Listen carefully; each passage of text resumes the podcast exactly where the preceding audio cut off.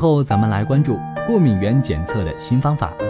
近日，国际杂志《自然转化医学科学》期刊上的一篇研究报告指出，来自美国西雅图某研究所的研究人员发现了哪类免疫细胞能够诱发过敏症。相关研究结果或许有望帮助开发和改善过敏原血液检测手段。这些细胞是每个过敏个体的共同敌人，也就是说，正是这些细胞导致的过敏。只要我们能够检测到这类细胞，就能够轻松应对。研究者指出，很对标志物都能够帮助我们诊断和治疗过敏症状。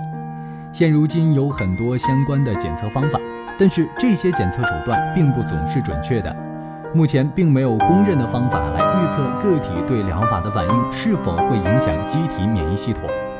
这项研究共有八十名过敏症患者和三十四名非过敏症患者参与。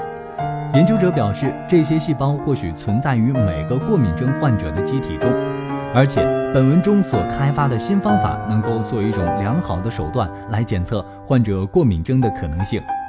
其他研究者在赞扬这项研究的同时，也提出了其所具有的局限性。研究者阿德勒质疑这种血液检测手段能够用来诊断过敏症，是因为当前的其他测试手段也能够发挥相同的作用。好的，以上就是今天医师说为您带来的全部医学观点，感谢您的收听，咱们明天见。